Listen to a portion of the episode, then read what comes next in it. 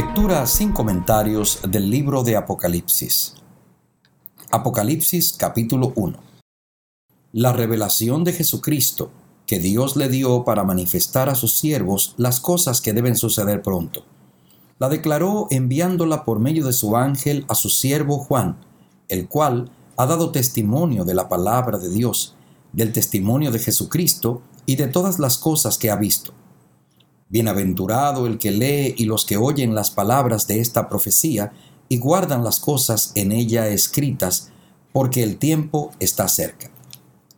Juan a las siete iglesias que están en Asia, gracia y paz a vosotros de parte del que es y que era y que ha de venir, de los siete espíritus que están delante de su trono, y de Jesucristo, el testigo fiel, el primogénito de los muertos y el soberano de los reyes de la tierra al que nos ama, nos ha lavado de nuestros pecados con su sangre y nos hizo reyes y sacerdotes para Dios, su Padre.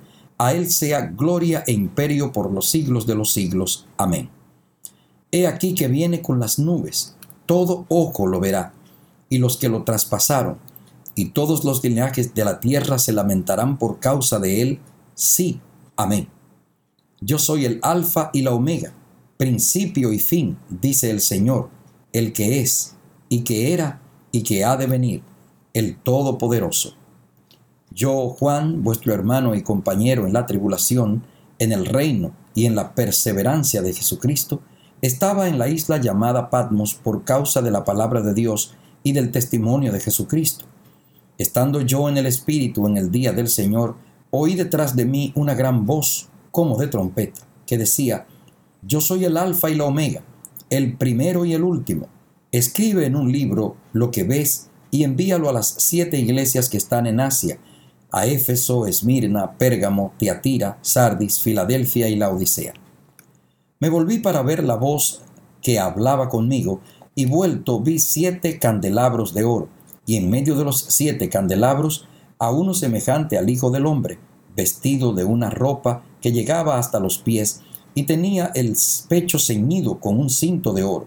Su cabeza y sus cabellos eran blancos como blanca lana, como nieve sus ojos, como llama de fuego, sus pies eran semejantes al bronce pulido, refulgente como en un horno, y su voz como el estruendo de muchas aguas. En su diestra tenía siete estrellas, de su boca salía una espada aguda de dos filos, y su rostro era como el sol cuando resplandece con toda su fuerza.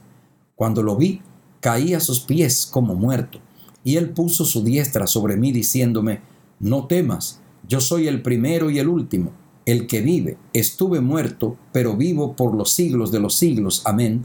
Y tengo las llaves de la muerte y del Hades. Escribe pues las cosas que has visto, las que son y las que han de ser después de estas.